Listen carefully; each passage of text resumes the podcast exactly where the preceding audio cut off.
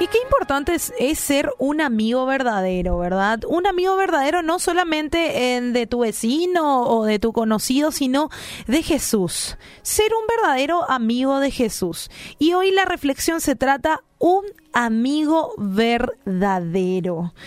Eh, sabemos que el Señor tiene pensamientos más altos que los nuestros, por lo tanto su concepto de amistad no ha de ser el mismo concepto que estamos acostumbrados y que el mundo actual te dice que este es tu verdadero amigo. Y hoy nos basamos en Juan 15:15, 15, donde dice, ya no os llamaré siervos, porque el siervo no sabe lo que hace su Señor, pero os he llamado amigos, porque todas las cosas que oí de mi Padre os, os he dado a conocer.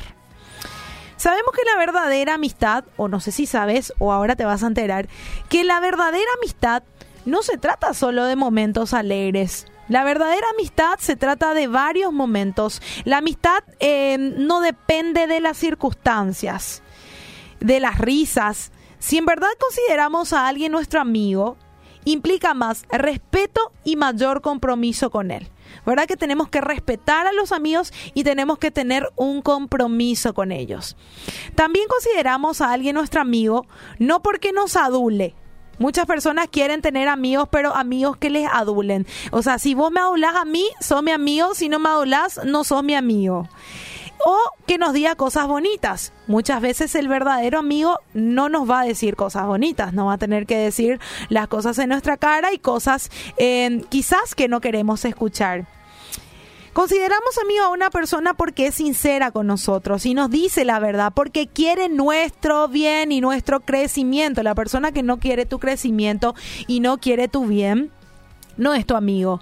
El verdadero amigo es el que busca el bien del otro y no su propio bien. Así que, analízate. el primer análisis que hoy tenés que hacer es, ¿será que sos buen amigo o actúas como buena amiga? ¿Será que realmente estás buscando el bien de tu amigo o estás buscando solamente tu progreso y no el progreso de otro? Atención con eso, ¿eh? Jesús llama amigos a aquellos que primero han sido siervos y luego caminando con Él y enseñándole su palabra, dándole a conocer sus planes em, y enseñándole el mensaje de Jesús, así se hicieron sus amigos. Porque aquel que enseña el mensaje de Jesús está buscando que en verdad seas amigo suyo y amigo de Cristo.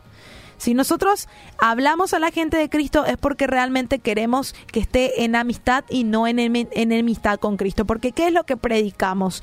Predicamos contra el pecado, decimos que eso no está bien y al dejar todas esas, cosas directamente te volvés amigo de Cristo.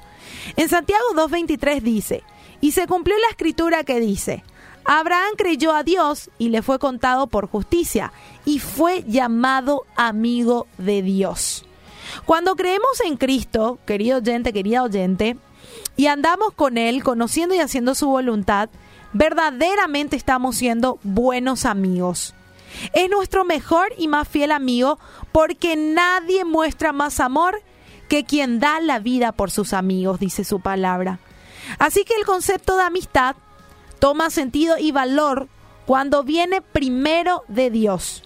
Un amigo verdadero te acerca a la voluntad de Dios. Si tenés un amigo que te aleja de la voluntad de Dios y que se ríe de vos porque vas a la iglesia o se ríe de vos porque escuchás músicas cristianas o se ríe de vos por las cosas que haces para agradarle a Dios, ese no es tu amigo. Un verdadero amigo te acerca a la voluntad de Dios. Un enemigo te aleja de la voluntad de Dios. Porque quiere lo mejor para vos. Si te acerca la voluntad de Dios, es realmente porque quiere lo mejor para vos. ¿Qué mejor cosa que desearle a una persona que sea amigo de Cristo, verdad? ¿Quién o quiénes son nuestros verdaderos amigos? Bueno, te cuento. Nuestro amigo es Cristo. Y tu mejor amigo es aquel que te enseña la palabra de Cristo. Asimismo es tu misión, ir tras busca de amigos para ti y amigos de Cristo. Así que el desafío del día de hoy es analizarte si sos buen amigo, buena amiga, si querés lo mejor para el otro o si estás buscando solo tu beneficio. Analizar quiénes son tus verdaderos amigos y ir detrás de, nuevos amigos para entablar esa amistad también con Cristo. Que esos tus amigos verdaderos sean también amigos de Jesús. Así que te cuento también que el verdadero amigo, el que nunca te falla, es Jesús.